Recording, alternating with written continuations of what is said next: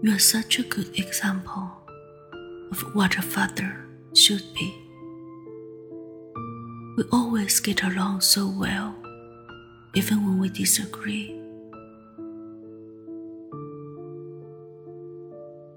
You are so patient and understanding, and you don't ask for anything. You're never demanding.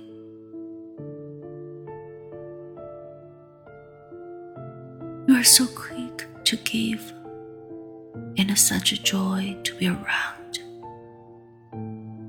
You're such a good person. You deserve a special crown. You have a good heart, and you are honest and true.